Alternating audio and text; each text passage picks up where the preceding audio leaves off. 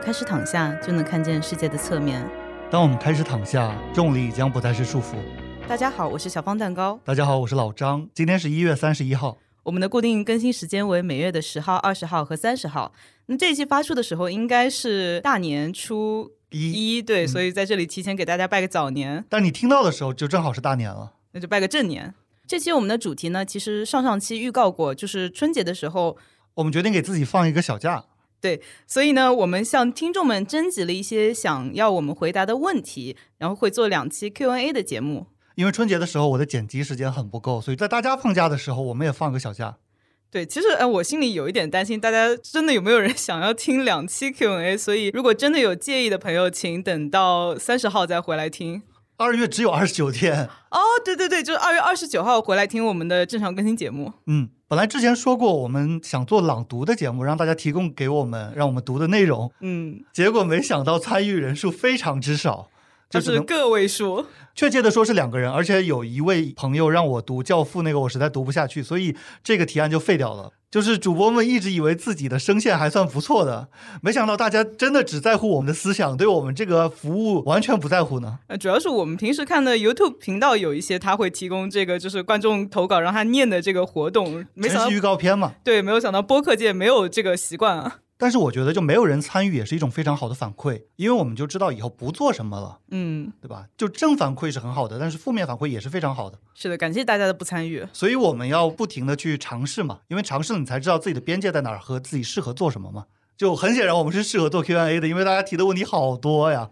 甚至有一些我们可能会跳过，或者我们没有能力回答的，或者有一些光一个问题就可以做一整期节目了。嗯，那请大家谅解。我们原本只准备做一期节目的，但是大家提供的这些问题真的是太丰富了，所以它最后就变成了一个横跨两期的节目。因为这期 Q&A 是我组织的，所以我讲的话可能会多一点，请大家多多担待，不要嫌我话多。而且我们会念提问者的 ID，如果有不想被念到 ID 的朋友，下一次我们办这样的活动的时候，可以直接把问题发到我们邮箱里面。对呃，我再补充一下，刚刚老张说他会讲的比较多，其实我们这两期正好的被分成一期是更加多关于我们本身的问题，然后还有一期是关于回答听众想要我们解答的问题，然后我可能会在后一期讲的比较多。那废话不多说，我们就直接进入今天的主题。嗯，第一个问题来自狗狗造后，他问我们说播客会一直做下去吗？（括弧想当老粉关于播客会不会一直做下去，我觉得只要我们还有我们两个能聊的东西，然后同时还没有闹掰的话，就能做下去。）。啊好，我跟你想法差不多，但是我写的是，我觉得把我的经验和我能说的东西掏干了，开始自我重复了，那大家就相忘于江湖。啊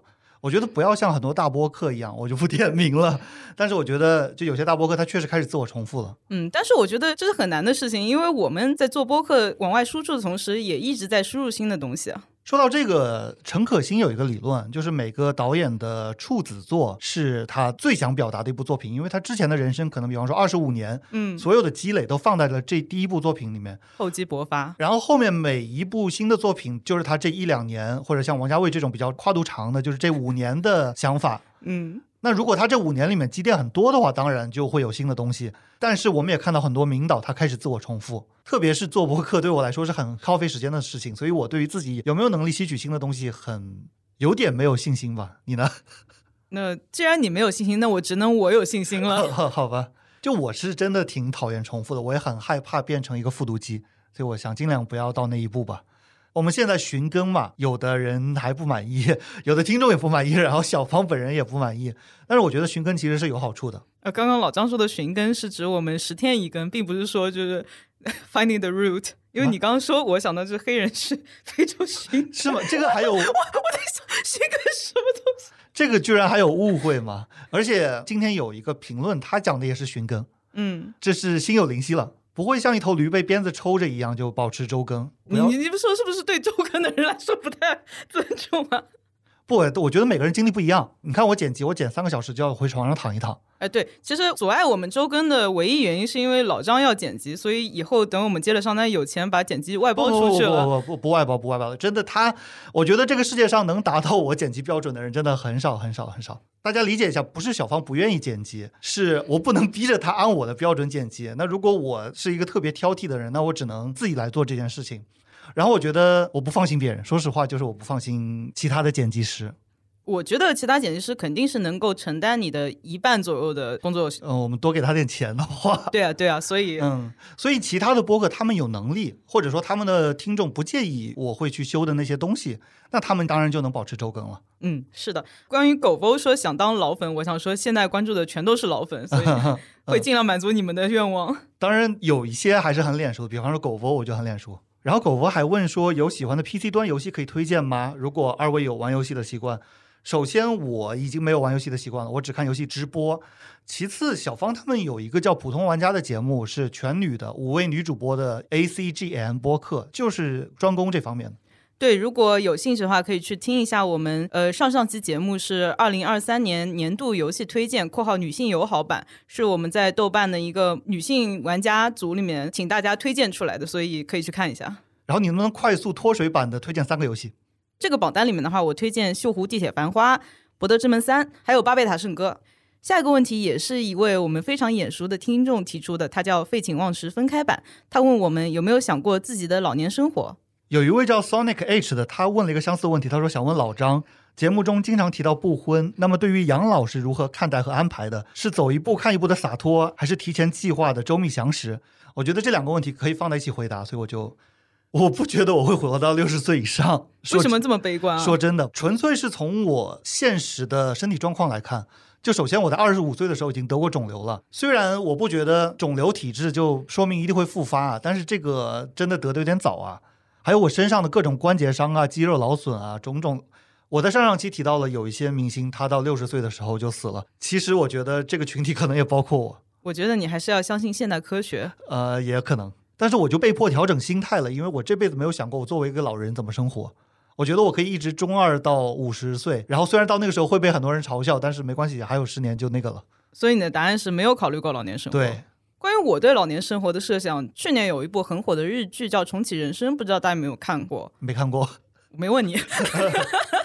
我想引用的是最后一集，女主角她们四个好闺蜜一起进入了一个养老院，然后那个养老院是未来的养老院，她们就坐在一个会飞的椅子里面，然后开开心心的一起唱着歌，拉着手出去晒太阳。就我设想中的老年生活就是这样，经过高科技改造的，对于无论单身还是有家庭的人都非常友好的养老设施，在这种地方生活。所以你的老年生活是要跟朋友一起过的。呃，对啊，就是亲近的人。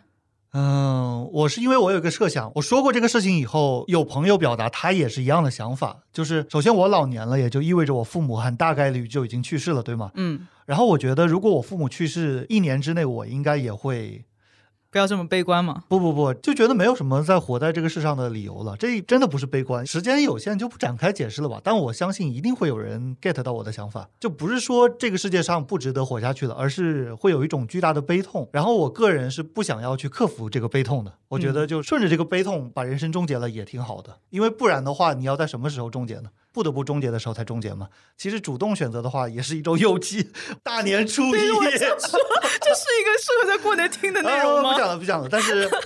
呃，这一段就不删了，因为确实是我想表达的内容，但是就不展开讲了。 呃，我觉得肯定也有人可以和老张共情。嗯，赶紧下一个。下跟你讲，下一个是杨璐提问，不确定之前有没有聊过，好奇两位是怎么开始一起做播客的？这个其实是我找老张开始做的，因嗯为我是蛮早就开始听播客，那个时候还不叫播客，那个时候叫都叫什么什么电台。嗯比如说我之前一直听的一个讲电影的电台叫《电影不无聊》。白德卫现在好像不允许讲电台了，就所有叫电台的他们都改名了。呃，因为这应该是呃广电总局的一个要求，对就是对你要经过注册的专业的电台才能叫电台。对，现在都改名了。我开始做这个播客的契机，就是因为我和老张经常聊天，就闲聊一些有的没的。 我本来是想说，其实我们没有经常聊天，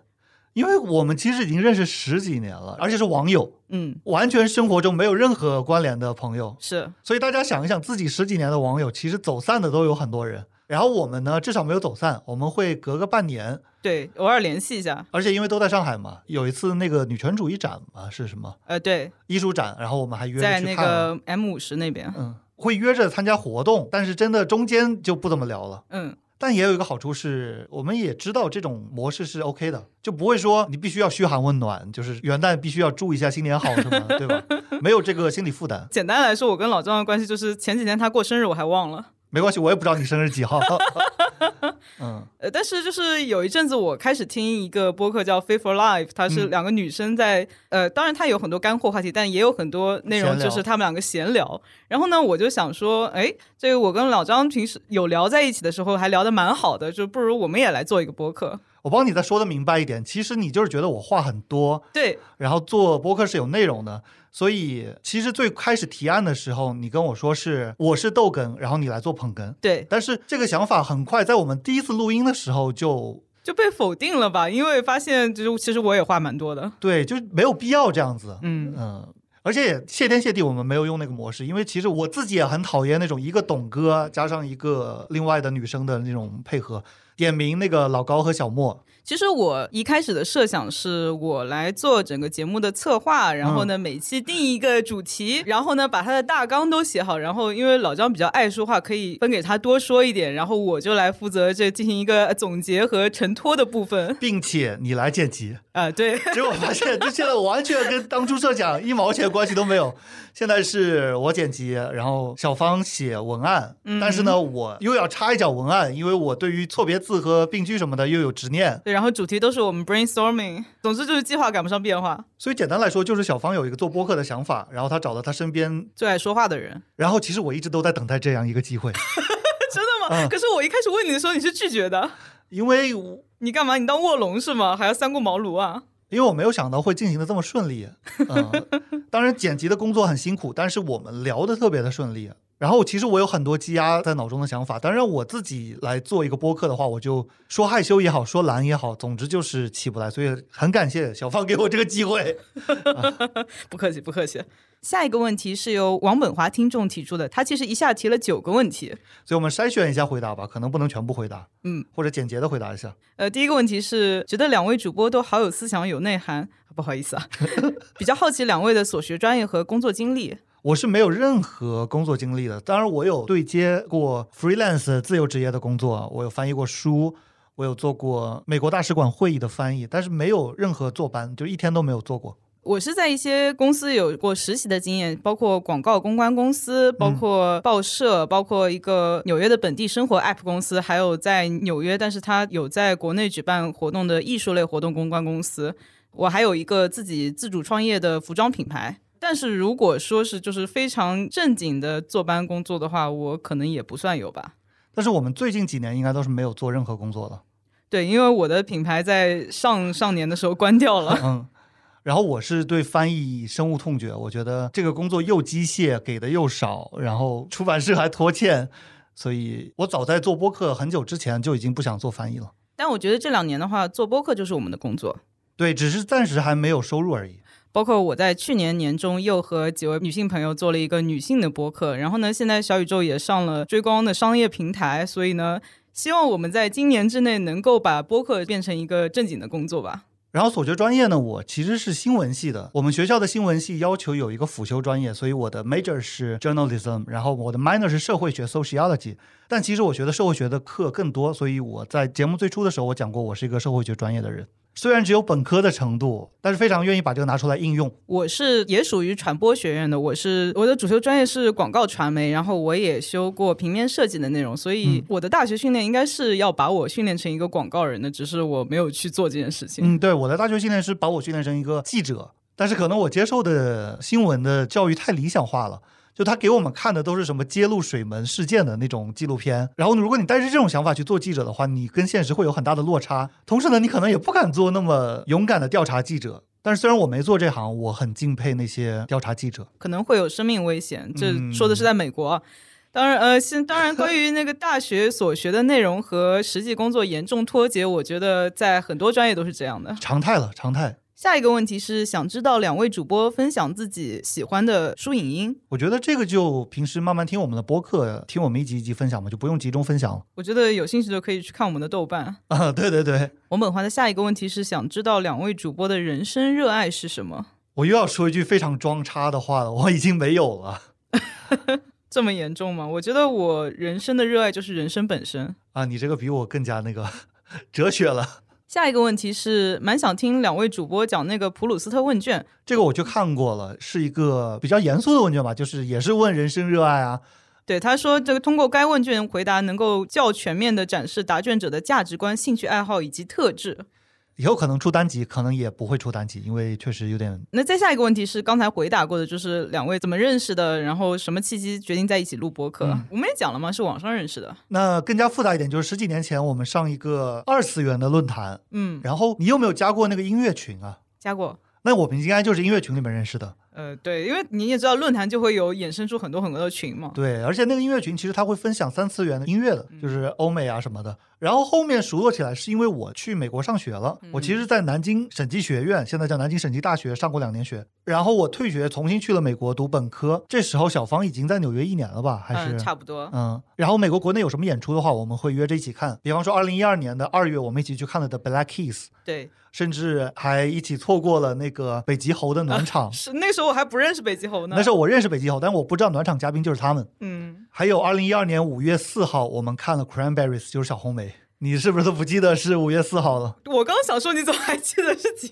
号五月我是记得的，四号我是去查的。 ？OK，、嗯，然后从 Live House 里面走出来，哎是不是那在 Terminal Five 看的？对，在路上有一个被人刻下的和平符号，然后那时候小芳的头像现在也是吧，呃，对，我的 QQ 头像一直是那个 peace sign。所以我们还拍了一张照片。嗯然后那天其实我们是五个人去看的，我很确定你可能都忘了五个人里面有谁了。呃，呃应该是有你的朋友。关于我们一起看的演出，以后也可以展开讲讲，现在就不讲了。第六个问题是两位如何看待玄学？我首先抢答，我反对一切玄学。老张对于玄学的这个态度，在我们之前很多期播客里面对都有讲过。嗯这个事情我是愿意复读的。我对玄学的态度是，我会辩证性的去看它，因为我觉得玄学是应运人类的需要而诞生的一种东西。嗯，然后呢，只要它没有广义上的对人造成一些损害的话，我觉得它是有它存在的意义的。所以前半部分我们是没有分歧的，然后后半部分呢，我们的分歧点在于，我觉得它对大脑的毒害就是一种损害。但是对大脑毒害的东西可有很多呢。那我全反，嗯那行吧，啊， 啪啪啪啪，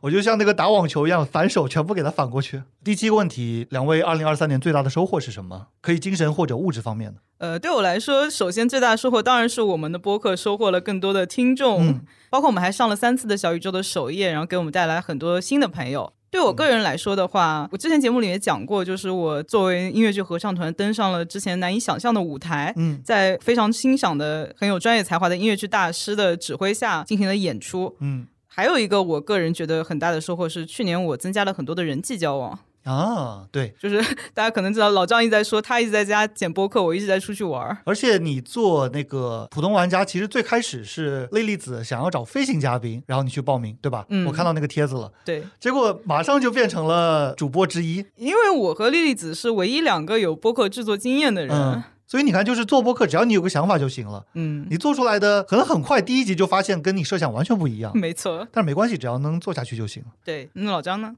我是因为之前也有创作的经验，所以做播客这个对我来说可能不算特别新鲜。甚至虽然之前的都是单人的嘛，但是我做歌其实有跟人合作的，然后我就跟那个人合作的模式特别不畅快，因为我们俩录歌的方式完全不一样。嗯就是那个哥们儿，他说唱的方式是必须闭着眼把一个 verse 从头到尾完全念完，嗯，然后我是可以接受四句一暂停，四句一暂停的，所以他就必须不停的这样反复、反复、反复，然后我们完完全无法调和。所以其实，在合作里面，咱们已经算是很成功的模式了。关于我们的合作，我在等会儿的问题里面会 有回答，所以我最大的收获是我到了一百公斤。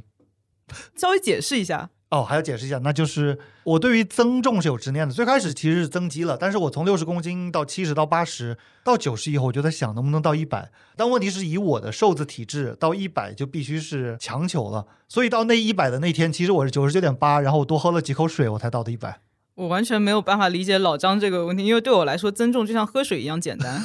我是掉体重就像喝水一样简单。哎呀，我们换一换就好了。所以我目前正在减脂期。第八个问题是，两位是悲观主义者还是乐观主义者？我觉得我是一半一半吧，就是有的时候我觉得这个世界就毁灭吧，人类在地球上做不出任何好的事情了。嗯但是也有很多时候，我还蛮相信，就是科技的发展有可能会反过来把人性的弱点给就抹平一点。不知道老张怎么想？我觉得悲观主义和乐观主义都取决于你对于现实发展的展望。所以从这个意义上来说，我都不是，我是一个现实主义者。悲观主义就意味着你觉得这个世界会变坏，乐观主义觉得世界会变好，对吧？那我的想法是 I don't care，这个世界变成怎么样，并不会影响我。我是一个特别独立的人，我觉得我坚持，比方说支持女权主义，我支持科学养猫，不是因为我觉得人们会越来越往这个方向发展，而是我觉得这是正确的理念。那别人坚不坚持，大家会不会凑过来，对我来说不重要。所以老张是自我中心主 义。对对对对对。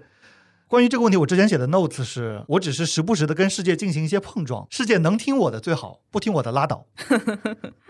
我不想很说教，但是我觉得大家可以想一想我的这个态度，因为你如果很寄希望于世界会变成怎么样的话，那他如果不按你的想法走的话，你可能会失落。对，其实对于整个世界来说，人只是浪潮涌动中间的一朵小小的浪花而已。下一个问题，两位觉得，哎，这个呃连续灵魂的拷问，，对人活着最重要的是什么？哦开心。我觉得人活着最重要是不要死。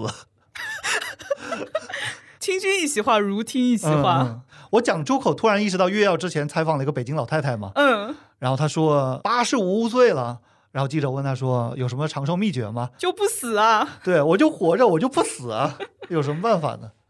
然后哲源问我们想听小芳和老张曾经的职场故事，然后我们可能没有太多的职场故事，这个问题刚才也回答过了。然后哲源还问，还好奇最近两位在看什么，油管频道啊、电视剧啊、书籍啊、纪录片等等。那就说一个你最近看的东西吧。呃，我先讲一个我最近听的东西吧，就是我最喜欢的朋克乐队 Green Day 出新专辑啦。啊，新专辑叫 Saviors，然后呢，我比较推荐的是他的同名单曲 Saviors。就是怎么说呢，Green Day 这个乐队，我可以说这张专辑往好里说是不忘初心，往差里说就是二十年如一日吧。但是如果有兴趣的话，可以听一下这首歌。如果你觉得对上了，你是可以听他的歌；如果你觉得不喜欢的话，可能整个乐队的歌你都不用听了。但是喜欢他的人可能也不愿意让他改变了，对吧？对，关于书籍的话，其实我最近是看了一些书籍的，但是因为老张不喜欢书的这个知识形式，所以可能很难在节目里面聊这件事情。但是老张他其实对于知识的摄入是非常有他自己一套的，特别是他特别会看文献，就是有时候我想要查什么资料，我就是懒得去看文献那么一大堆英文字，然后我还会拜托老张帮一下忙。我也不看，我就是 Wikipedia。对，但是我 Google 觉得你搜集信息能力很强。嗯，那没办法，因为总得要知道点东西的话，总不能当一个笨蛋吧？但我觉得在现在这个时代，其实书并不是一个非常高效率的信息获取途径。就是我读书完全只是为了休闲爱好。高不高效还得取决于这个人读书速度嘛。我读书也很慢呢，嗯，就我想高效，我也高效不起来。我现在真的是一个很不文艺的青年，就是完全没有听什么作品、看什么东西。我听的歌单都是网易云的每日日推，但是我把它调教的很好，它推的基本上都是我想听的，就是日本的 City Pop 或者九十年代台湾的歌啊。然后我看也就看游戏直播，所以我这么回答吧，在一个交友软件叫他说上面有一个默认可选的问题是，请推荐三部你最喜欢的电影。我人生中最喜欢的三部电影是《萨拉戈萨手稿》，是波兰拍的一个一九六五年的电影。《堕落天使》之前早就讲过了，还有《纽约体育法》是我最喜欢的编剧查理·考夫曼的，理由就不展开了。但是感兴趣的话可以去看一看。下一个问题是 MGCXH 问的，想听主播讲讲自己日常的一天是怎么过的。这个我直接已经在下面回答他了，我很简单，就是起床看视频、看直播、看直播、看视频，然后中间穿插着吃饭和洗漱，然后睡觉，没了，真的。对我来说，就是分出门的日子和不出门的日子。嗯，其实不出门的日子和老张差不多，就可能中间加一点做饭啊之类的。嗯因为之前我们也讨论过，就是我们的生物钟并不是和这个社会的主流生物钟相符合的嘛，所以我一般会晚点睡，然后我也不会把任何活动安排在早上十二点以前。所以出门的话一般是干嘛呢？有合唱团排练，对吧？对，合唱团排练是每周必有一次的，然后出门的话，有比如说去看音乐剧啦，嗯然后去和朋友聚会，嗯， 还有进行一些二次元的活动。什么什么 only，对吧？呃，对对对，包括现在那个上海，其实南京东路那边开了很多很多的这个二次元相关的店，所以呢，经常会和朋友去哦相是约去吗逛一逛。就是他们现在说南京东路是小秋叶原，是在那个迪美附近吗？呃，迪美是一块儿，然后嗯什么新世界城啊，然后南京东路上面新开了一个百联 ZX，这些都是。嗯，我出门就是录播课、dating、健身这几件事情，基本上都是每个月一两次，然后没了。其实我刚认识老张的时候，老张应该是出门比我多的一个人，我去干嘛来着的？呃，live house 啊，夜店 clubbing 啊之类的。哦，对对对，一六一七年刚回国的时候，我每周三都去达达一个人跳 popping，就是他会放 old school 的 hip hop，九十年代那种的。后来他也不放了，然后我也变懒了，我羞耻感也变高了。总最后之，大大也关了。 对对对对，那个还是老达达了。后来开了个新店，后来新店也关了。哎，反正总之这么多年真的发生了很多事情，我变成了一个彻底的宅男。然后这期我们打算是录音时间到四十分钟就停，所以现在已经到了。对，还有很多听众们提出来的非常优秀或者说非常难回答的问题，我们会放在下周的下一期。如果你喜欢我们的节目的话，请在下面留言、点赞、评论、分享，你的支持对我们来说非常重要。还是祝大家新年快乐，拜拜。拜拜。